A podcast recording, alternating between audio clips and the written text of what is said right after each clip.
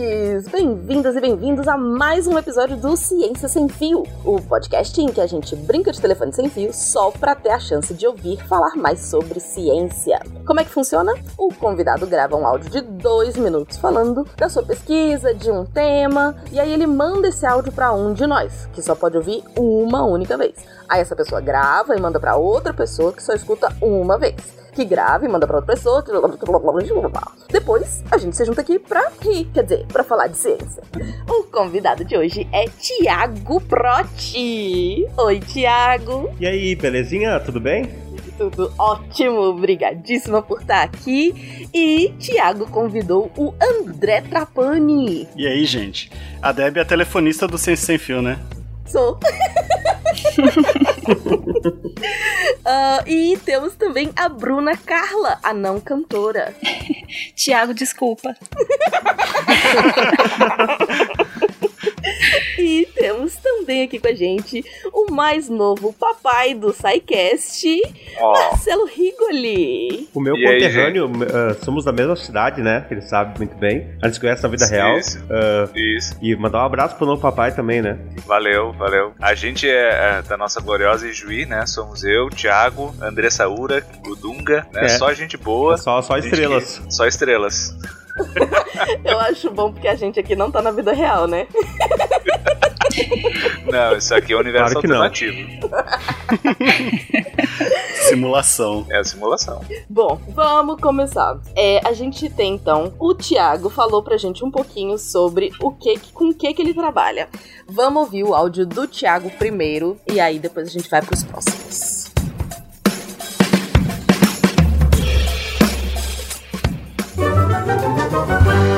Ciência sem fio.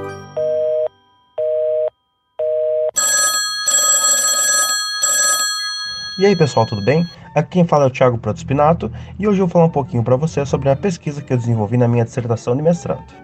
Ela tem como marco teórico a teoria dos sistemas autopoéticos, que é uma teoria diferenciada da sociedade, onde o ser humano não está em seu centro, mas sim as comunicações entre os sistemas.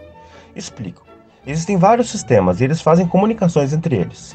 Porém, cada sistema é fechado operativamente, porém aberto cognitivamente e recebe irritações de outros sistemas. Eles também são autopoéticos, que, aliás, é um conceito da própria biologia, pois, com eles sendo fechados dentro de si mesmos, eles criam suas próprias operações, evoluindo por seus próprios pressupostos, mas sendo, claro, influenciados pelas comunicações que vêm de outros sistemas variados. Para falar da ciência por si só, ela é um sistema comunicativo diferenciado na sociedade e passa pela questão de estabilização das expectativas cognitivas, operando com código de verdadeiro ou falso. Então, ela tem a função de obter e construir conhecimento, tendo como seu símbolo circulante a verdade. Assim, é considerado como científica qualquer comunicação que se apresente como verdadeiro ou falso, o que significa que também é científico os saberes que já sabemos não serem verdadeiros. Essa teoria foi usada para fazer um paralelo com a questão dos direitos humanos e a inteligência artificial no meio ambiente de trabalho, onde se chega à conclusão de que o futuro da humanidade deve seguir um caminho utópico, com todas as demandas dos seres humanos supridas pela automação da inteligência artificial, ou mesmo um futuro distópico, com a dominação de todos os meios de produção por máquinas autônomas, criando uma geração de seres humanos sem ter o seu direito ao trabalho garantido. Uma solução apresentada se dá no, na questão de taxar as máquinas por produção e destinar o valor para a criação do Sistema Universal de Renda Básica, deixando assim os seres humanos amparados com respeito aos seus direitos fundamentais. Muito obrigado, Bruna. Salvou nós. Cara, eu esqueci eu... tudo que ele falou. Eu vou dizer que eu não entendi nada. ai, ai. É muito bom ser o terceiro que você ainda tem coisa para falar, mas você não tem a responsabilidade de estragar a primeira. É verdade. Eu fui o último? Foi, você foi o último, Higgs. Quem foi o primeiro? Eu. A Bruna. Vamos Boa ouvir. Bruna. Vamos ouvir. Boa sorte, Bruna.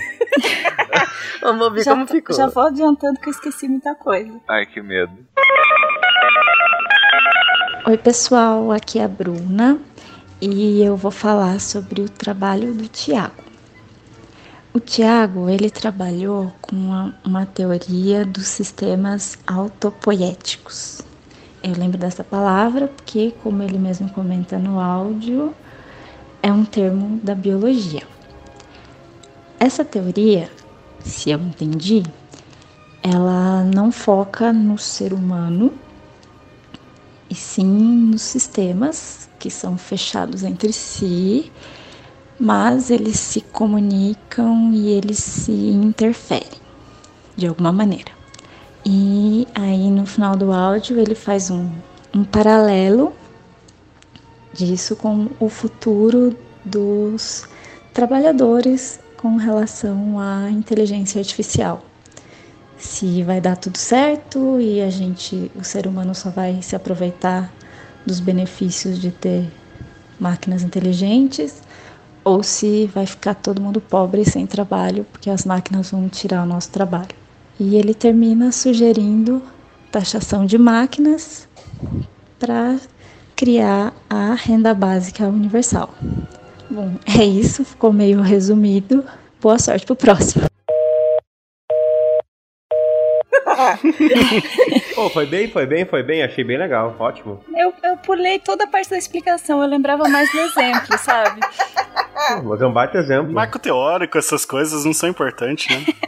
Quase que eu falei assim, então, tinha uma parte que ele falava sobre verdade, verdadeiro e falso, mas eu não lembro o que é. Mas eu achei que ia ficar estranho no áudio. Foi maravilhoso. Foi um resumo que a gente entendeu, pelo menos. Eu fiquei feliz ouvindo. Eu posso falar que eu fiquei. Como eu sou o autor do áudio, eu fiquei feliz ouvindo, então tá ótimo. Aê! então tá Vamos ver se vai continuar feliz. Pois é, vamos ver até o final. Agora, agora a coisa vai desandar, né? A coisa vai desandar agora. vamos ouvir o André. Só melhora. Oi, aqui é o André Trapani e eu vou falar um pouco do que a Bruna me falou sobre a pesquisa do Tiago. Ele parte de uma teoria que é uma teoria de sistemas autopoéticos, acho que é isso, autopoéticos, que tem alguma relação da biologia e que tem um foco não no ser humano, mas em sistemas fechados, mas que mesmo fechados se comunicam entre si. E eu não sei muito como que isso parte para a parte seguinte, mas ele usa essa teoria para estudar o futuro, pensar o futuro do trabalho é, pensando do cenário da inteligência artificial, ou seja, como que vai ficar esse a, os trabalhadores, a situação dos trabalhadores, das relações de trabalho dentro de um cenário da inteligência artificial. É, teria ali duas possibilidades, né? um negócio mais de benefício para todos, todo mundo conseguindo usufruir dessa do, do, do que a inteligência artificial tem a oferecer de melhor, ou um cenário negativo de que todos podem podem é, ficar sem trabalho, né? as pessoas começar a perder o trabalho, ser substituídos por máquinas e, e aí não ter acesso a, esse, a, esse, a esses benefícios. E dentro desse problema ele traz uma propõe uma solução que seria a taxação das máquinas é, acho que é dessas máquinas dessa inteligência artificial, não sei, para conseguir chegar num sistema de renda de renda básica universal, né, para todas as pessoas. Sua chamada está sendo encaminhada para a caixa postal e estará sujeita a cobrança após o sinal.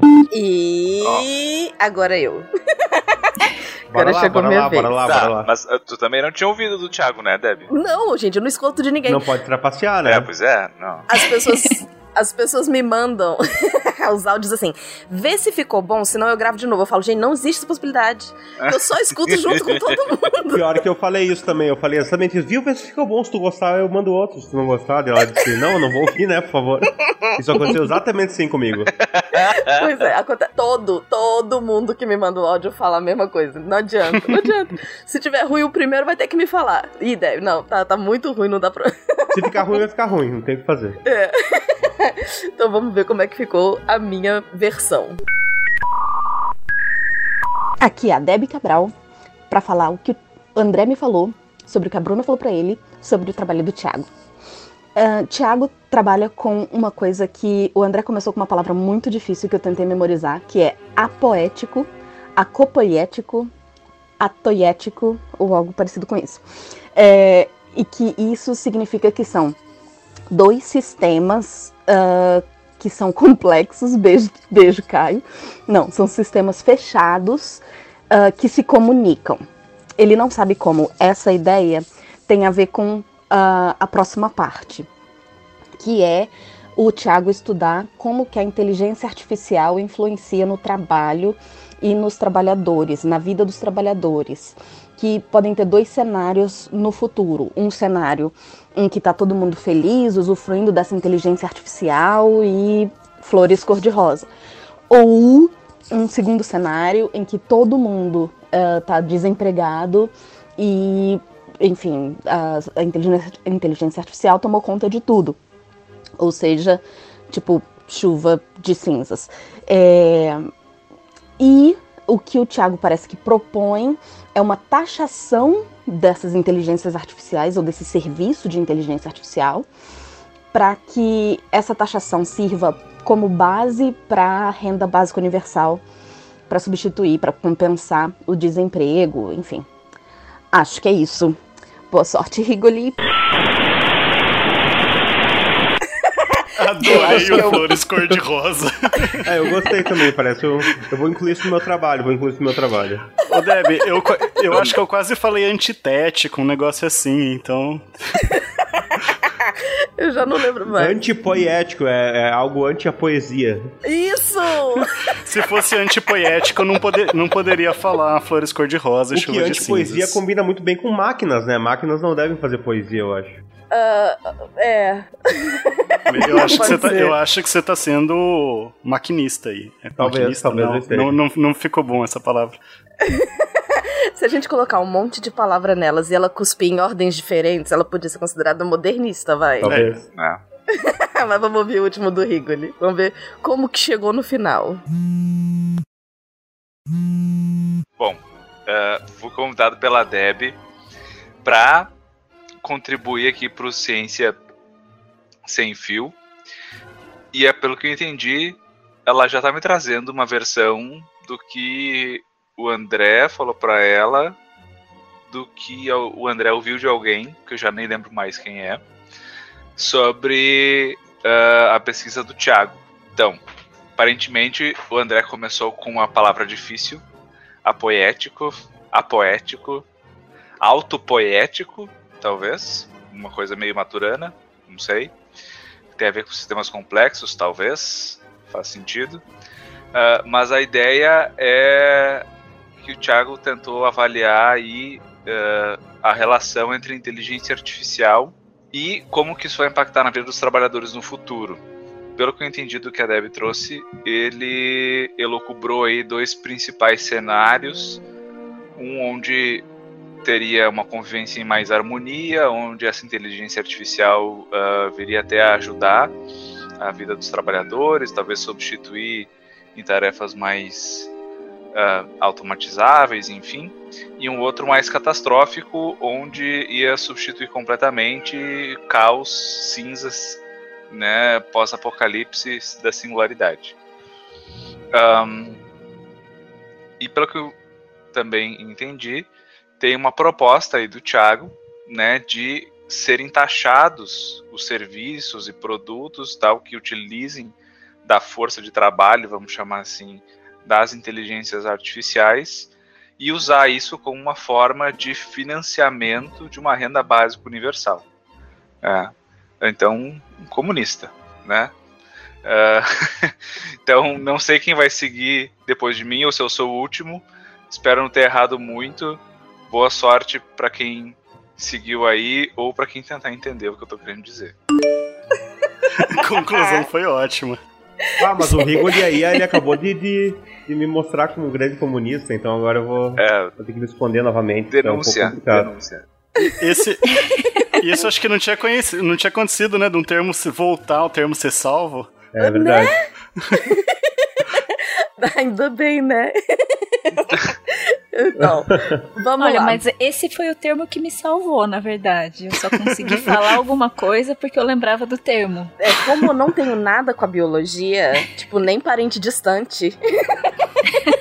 É, foca no termo, foca no termo, daí tu dá, vai bem. É.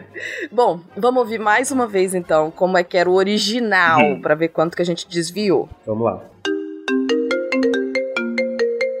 E aí pessoal, tudo bem? Aqui quem fala é o Thiago Proto Spinato e hoje eu vou falar um pouquinho para você sobre a pesquisa que eu desenvolvi na minha dissertação de mestrado.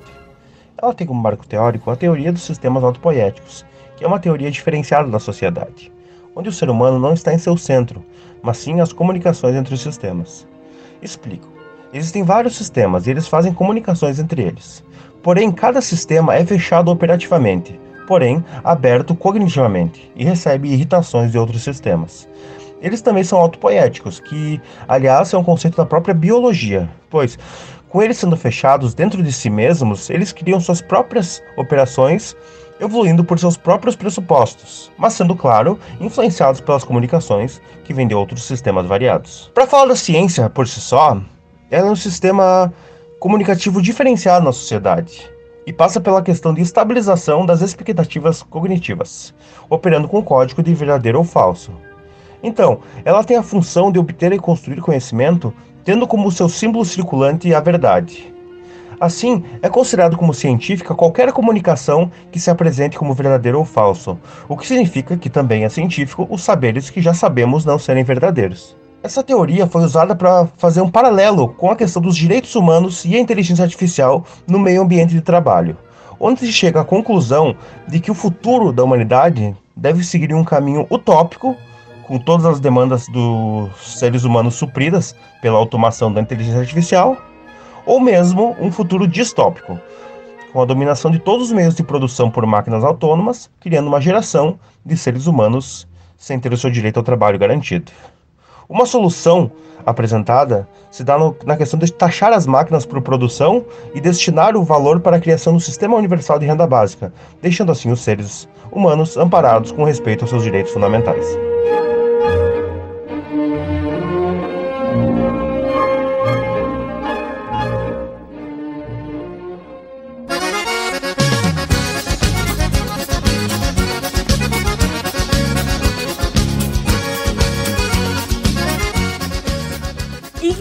O que, que você achou no final das contas? O que, que a gente fez com a sua pesquisa? Então, eu achei muito legal, muito interessante, gostei da participação de todo mundo e não foi tão longe assim, porque eu já ouvi outro ciência sem fio que o pessoal foi bem mais longe do que isso, né? Mas é, é por- mas é porque tinha o Caio. Ah, faz sentido. Mas assim, eu vi que o pessoal puxou bastante pro, pro negócio da inteligência artificial e do, e do, do futuro pós-apocalíptico ou futuro utópico, então o pessoal não foi tão longe. Ele conseguiu pegar essa parte final e focar bastante nisso, mas deixando um pouco de lado a questão da teoria inicial, que é o marco teórico da pesquisa, né? A explicação em si ficou pra fora, né? Só ficou o exemplo. É, a, a- a explicação a Bruna cortou. Que tudo Cortei. bem. tá valendo, tá valendo. Porque agora a gente tem a chance de você explicar pra gente sem aquelas palavras difíceis, por favor. Explica pra Eu Débora. só queria deixar um, um registro, Deb, que justo eu que sou do direito, mudei o termo técnico tributação pra taxação, que tá errado. tá vendo, tá vendo? Aqui a gente Que é outra pega no coisa. é bom, não tem problema. É pois é. Thiago. é- é- essa, essa, essa é uma das questões. Eu sabia, porque você é redator lindo do Deviante, que sua Obrigado. área é direito. E que eu não vi nada de direito. Bom, depois, quando chega no exemplo, eu entendo a coisa dos direitos trabalhistas. Mas na explicação teórica, não tinha nada que me soou parecido com direito. Como é que isso funcionou? É que assim, eu posso explicar isso de uma forma bem, ah, bem sucinta. Eu, quando eu era um pequeno jovem e inocente de 18, 19 anos, eu comecei a estudar esse tipo de teoria. E eu fui para Porto Alegre, uma, uma época, fui para Porto Alegre fazer uma, uma pequena fala sobre essa teoria. Ah, fui numa universidade lá, sentei lá e falei, ah, vou falar sobre isso, porque é uma teoria bastante difícil. E levei todos os meus livros, tava super empolgado e tudo mais. E aí o meu orientador falou, bah, tem uma novidade para ti. Eu falei, fala ele. Ah, sabe aquele cara que tu leu todos os livros dele, que, que fala sobre isso? Ele vai assistir a tua fala. Eita. Eu falei, opa, que bom. E eu falei pra ele as coisas que eu falei e eu perguntei assim, ah, deu pra entender? Ele falou assim, obrigado. ah, eu, eu tava praticamente chorando aquele dia. Então, assim, ó, é uma teoria bastante. nuvens. É, completamente sinistro, né? É uma teoria bastante complexa, porque ela é uma sociologia do direito, na verdade. Então, ela fala que a sociedade. Ele tira a sociedade de dentro do, do ser humano. Ele bota o ser humano apenas como um ser dentro da sociedade. Então não é o, não é o, o foco da teoria não é o ser humano, é a sociedade. Enquanto grupo, enquanto uma quase que um organismo separado. Quer dizer, é- é, o, o ser humano seria partes do organismo que é a sociedade, é isso? É, seria mais um item da sociedade, mas não seria o grande foco. Não seria a parte mais importante, seria mais alguma coisa que está dentro dela, entende? Então, essa teoria, ela coloca que as comunicações são as coisas mais importantes que existem. Por isso que ela fala que existem vários sistemas, e os sistemas são, por exemplo, o sistema do direito é um sistema, o sistema da cultura é um sistema, o sistema da educação é um sistema. Então, tu junta eles e eles se comunicam e eles criam as operações que existem na sociedade. Que o Foucault, se eu não me engano, vai chamar de instituições. É, também, mas é uma questão mais de que o meu marco teórico é o Niklas Luhmann, que é um alemão, né? E ele fala bastante da questão de que todas as comunicações da sociedade fazem, fa- fazem com que ela possa existir. Sem comunicações não existe sociedade. E não existe Entendi. Estado, não existe educação, não existe nada. Então, por isso que ela tem a ver com o direito, porque o direito ele trata sobre o Estado, ele trata sobre o, o acordo social que todos nós somos pactuados nele, né? E por isso que dá pra colocar isso junto com a inteligência artificial, que é uma coisa nova e que é algo que pode vir a mudar radicalmente nossas vidas. Entendi. Ahn, mas aí, então. Tá, calma. Vamos lá. que a- a- o, o, o- porque comunicação pra mim é um tema é um, é um- é um conceito muito amplo Sim. né É, é, o que que o que que você quer dizer com comunicação Vou te dar um exemplo. Por exemplo, ah, o sistema da, da educação com o sistema do direito. A comunicação entre eles pode ser no sentido de uma escola de direito. A comunicação entre Entendi. a economia e, a, e a- o sistema da economia e o sistema do, da educação. Pode ser o que envolve os valores que envolvem ah, quando existe as comunicações entre as universidades, a economia e também a educação, que são uma coisa só. se eu pensar em, em bolinhas de conjunto elas vão tipo tá ali e se, se encontrando e vai ter vários vai ter lugares que só encontram duas vai ter lugar que encontram várias é isso Exato, elas conversam entre elas, porém elas são seres autônomos. Elas não Tá. estão juntas, elas conversam entre elas, e por isso que no meu, no meu primeiro áudio eu mando que elas são fechadas, mas também abertas. Porque elas conversam, mas elas fazem as próprias convicções dentro delas mesmas. Entendi. E aí você escolheu, dentro desses sistemas, você escolheu o sistema do direito e o sistema de inteligência artificial. É, da tecnologia, né? Da ciência. Tecnologia, tá. E, e beleza, e como que isso dialogou? A questão foi a seguinte: eh, baseado numa perspectiva de que no futuro, e não num futuro tão longínquo quanto a gente pode esperar, existem eh, várias possibilidades que a automação seja algo que seja criado no sentido de completamente pegar ah, o trabalho humano e tornar ele autônomo. Então, isso é uma preocupação real do direito hoje em dia, uma preocupação ah, real da sociologia, onde o que aconteceria? O direito precisa regular algumas coisas. Por quê? Se existem seres autônomos que serão, por exemplo, usados para todos os táxis do mundo serem autônomos, todos os caixas de supermercado serem autônomos, todos os pilotos de aviões serem autônomos, isso vai criar uma grande, um grande problema, porque pessoas ficarão desempregadas e numa perspectiva de mais tempo ainda, se dá como uma ideia de que ah, se criará uma geração de pessoas inúteis, que elas não terão como ter o trabalho. E o trabalho é um fator da dignidade humana, né? Ele é um, um direito fundamental. Isso é filme de ficção científica. É filme de ficção científica, só que é uma possibilidade real que no futuro muitos cargos de trabalho sejam extintos por conta da automação que já está chegando até nós, inclusive profissões bastante importantes, por exemplo, ah, como é que posso falar? Profissões que hoje em dia são profissões que são famosas, assim como médicos, advogados, engenheiros, são profissões que sempre assim estão na, na mídia, né? São profissões que podem acontecer de elas serem substituídas por seres de automação, porque tanto no SciCast, por exemplo, do Machine Learning, que eu estava estudando esses tempos atrás, que eles fazem ah, a triangulação de informações de doenças baseado em fotos e conseguem ah, criar algoritmos que identificam doenças mais rápido que qualquer pessoa do mundo. Então esse tipo de coisa pode se tornar algo que vai ser corriqueiro na nossa vida. E isso vai tirar alguns empregos e vai tornar pessoas obsoletas, de alguma forma, em muitos cargos. E aí daí a importância da, da renda universal, renda mínima universal. É, na verdade, o que se tem sobre li sobre os estudiosos é que é o seguinte: uh, o ideal seria não taxar a, a máquina por máquina. Por exemplo, eu tenho 10 máquinas, vou taxar 10 máquinas. E você tem que taxá-las por produção, quanto elas produzem. E esse valor poderia ser uh, restituído para um programa de renda básica universal, onde cada pessoa de cada nação ela vai ganhar um tipo de valor, algum valor para que ela possa ter uma vida digna, e esse valor vai ser sempre garantido, não importa o que ela fizer, e isso pode realmente ser um fator de favorecimento da dignidade humana, né? Para todas as Sim, pessoas sim, terem uma vida boa. E, e aí eu vou pra uma outra pergunta. As máquinas vão passar a ter direito? Essa é uma coisa muito complexa, porque máquinas não são seres de direito, né? Elas não têm direito por serem seres que não são biológicos. Porém, no futuro, é muito provável que existam direitos das máquinas, mas é claro, é uma futurologia minha, né? É uma coisa, uma opinião porque elas serão seres uh, muitas vezes autônomos e que terão, uh, por exemplo, direitos baseados na. Se uma empresa cria uma máquina, a máquina terá um direito, não importa se ela foi feita para servir um ser humano ou para servir uma empresa, mas terão alguns limites e terão alguns contrapontos né, no direito para assegurar que elas terão uh, a sua efetividade garantida. Eu confesso que eu tenho muito medo de revolta das máquinas, hein?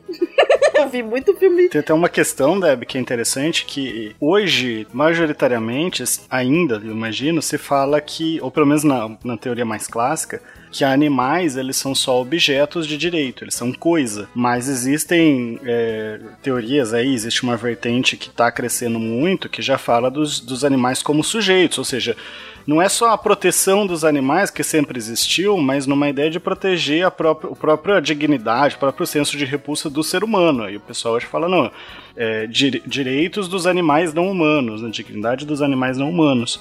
Então é muito fácil você visualizar uma coisa parecida com as máquinas, né? Pois é, mas foi exatamente essa, essa foi exatamente minha linha de raciocínio, porque é, o direito em, em, português tem essa coisa, né? O direito da pessoa humana. E aí que pessoa que não é humana, né? E aí os animais passaram em algum momento a ter, eu não sei se eu posso falar direitos, né? Que nem você tá dizendo aí, existe uma proteção, existe outra coisa, mas que Uhum. existem a- a- até pela, pela forma como a gente se relaciona hoje com os animais, né? Principalmente alguns animais que são quase filhos. Beijo e hoje. Sim, existe toda uma existe toda uma teoria do direito de família dos animais, guarda, pensão. Exato, exato. Então, Hoje em assim, dia, inclusive, tem pessoas que consideram a natureza como um sujeito de direito. Sim. Tem pesquisadores que falam que a natureza, propriamente, é um sujeito que deve ser respeitado por ser um sujeito de direito. No Brasil mesmo teve ações que foram feitas em nome de rios, né? Tipo, o rio é Sim, o sim. autor da ação. Então, agora você imagina até uma, uma máquina com direitos autorais, né? Porque ele vai criar poemas aí, né? Apesar do preconceito do Thiago aí com as máquinas.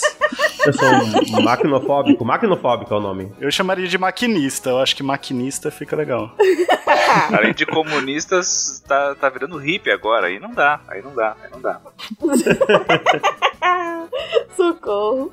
É. Não, mas então, é sério, eu penso muito nessa ideia da, da, da máquina como. é, como é que vai acontecer com direito? Porque a gente tem cada vez mais, com a questão da automação e da inteligência artificial, de, de se. de aprender, né, por ela mesma e, enfim, de alcançar uma consciência, né? Que isso é um. o- vai pra um outro. enfim, uma outra discussão. Mas eu não quero briga com ninguém, entendeu? Deixa elas terem direito também. Eu não sei como é que a gente vai diferenciar a impressora da outra máquina, mas deixa elas terem direito. Não, mas inclusive tem vários teóricos, assim, que eu, que eu citei, que eles falam que é impossível existir uma inteligência artificial plena no mundo. Por quê? A, a, o que eles falam é o seguinte, que inteligência, a inteligência humana, ela é baseada em, na consciência e também na inconsciência. Nós temos nosso psicólogo aqui que pode explicar melhor que eu, e que a, a máquina não teria um inconsciente que influenciaria a consciência dela, então por isso ela não poderia ser verdadeiramente inteligente. Eita, e aí, Higgs? Eita! As máquinas do futuro que eu vi nesse cast vão se poupar a Deb e matar o Thiago. Ah, não, eu não quero morrer. Beijo, máquinas. Não, eu ia, eu ia comentar que tem, que tem toda uma discussão entre inteligência artificial e consciência artificial, que seriam duas coisas diferentes. E que. Ah. e tem gente. Legal, legal. E tem gente que defende que, que, que são interdependentes e tem gente que defende que não, né? Mas enfim, aí são aquelas coisas né, de divergências de, de teorias, enfim. Mas, mas dá pra defender os Sim. dois lados. Dá pra defender os dois lados. Pois é, eu ia falar, porque tal. é, enfim, eu não, vou, não vou tentar arriscar nada, não. Até porque a ligação tá ficando cara. Já tá chegando nossa hora. Ti, você tá feliz? Você quer falar mais alguma coisa da sua pesquisa que a gente deixou passar? Eu queria só falar mais uma coisa pra vocês rapidinho, mas primeiramente queria mandar um abraço pra todos. Eu tô muito feliz de estar gravando com vocês. Eu Ah. gosto muito do pessoal aqui que tá com a gente aqui, gosto de vocês todos. E um nível acima dessa pesquisa que eu fiz, que é a minha pesquisa que tá indo pro meu projeto de doutorado, é a questão das máquinas autônomas que ocasionam mortes em pessoas, né? Máquinas que hoje em dia já está acontecendo, máquinas que são usadas para ah, matar terroristas e tudo mais, e são feitas de forma autônoma. A máquina vai lá e mata alguém sem nenhum tipo de ordem e nenhum tipo de controle. Então não, esse é o para, novo. para! Calma. Meu Deus. Vamos, vamos nessa, vamos nessa, vai lá, vai lá. Não, não, é brincadeira. Eu falei, é. para, porque eu não quero ter esse pesadelo essa noite. O, o dronezinho vai chegar na tua porta ali, vai bater na porta, o dronezinho, quando abrir, vai, vai ser a execução fatal, assim. Até porque, como é que. Como é que. se, ela, se ela vai ter direito, ela também vai ter deveres, ela não pode matar a gente. Como é que vai ser isso? Exatamente. Então essa é a próxima pesquisa que eu tô desenvolvendo. A gente pode fazer, conversar sobre isso de novo uma hora, que é um tema bem legal. E bem assustador, eu te garanto que é bem assustador. Mas só queria deixar esse disclaimer pra próxima vez que a gente conversar, a gente pode falar sobre isso, então. Ai, socorro. Tá bom. Eu vou chamar a Jujuba, porque ela vai ter mais medo do que eu, e aí eu vou ficar tranquila. Bora lá, bora lá. Então tá joia. André, muito obrigada. É, onde que as pessoas te encontram, se alguém quiser conversar com você? Então, eu tô sempre no, nos textos do Deviante, né? De vez em quando no SciCast. Eu não uso muito rede social, mas é, se eu puder fazer um jabá também, eu tenho um projeto agora que tá voltando, que é o Cinema em Debate, da, ali da Unemate. É, procura Cinema em Debate, Unemate BBG no Instagram, vocês acham, podem participar, debater filme comigo, com outros, outros alunos, outros professores a cada 15 dias, né? Debater filmes para pensar a sociedade, essas coisas, então vocês podem me procurar lá. Maravilha. Bruna, linda, maravilhosa, além dos textos no Deviante, onde que as pessoas te encontram? As pessoas podem me encontrar no Twitter, arroba Bruna Carla, com K, mas eu não sou a cantora gospel. e é isso, é a única rede que importa. E de vez em quando eu apareço no SciCast, eu ando meio sumida, mas estamos aí. Tá certo. E Riggs, onde as pessoas te encontram? Bom, eu tô em Porto Alegre, na rua. Não, brincadeira. Eu tô. Perto da redenção ali, perto do parquinho da no redenção. parquinho, tô sempre na roda gigante. Não, é. Eu, eu tô no Twitter, a melhor rede, né? Como o cara bem ressaltou. Então, no Marce, arroba Marcelo Rigoli, no Instagram também, às vezes eu dou as caras por lá. Tô no SciCast de vez em quando e projetos paralelos aqui do, do Deviante e tô, tô por aí. Tô, e por casa também bastante, né? Fica em casa, né? Não esqueça. É isso aí. Fique em casa. Ti, se alguém tiver dúvidas, quiser material, precisar falar com você, como é que te encontra? Ah, eu sou muito acessível, gosto muito de conversar. Eu tenho o Twitter, né, que é a minha rede social preferida, onde eh, alguns meses atrás o Rigo ele hitou o seu, seu tweet sobre analogias engraçadas, né, porque ele postou. Lembra, Rigo? Várias.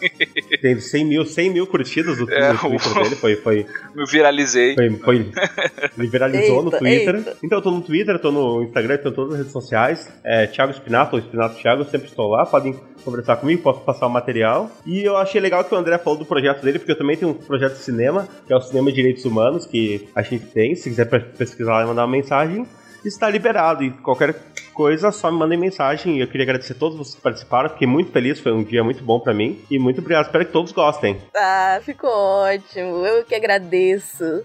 Então é isso, gente. Vamos desligar? Beijo. Beijo. Falou! Beijo. Beijo, beijo.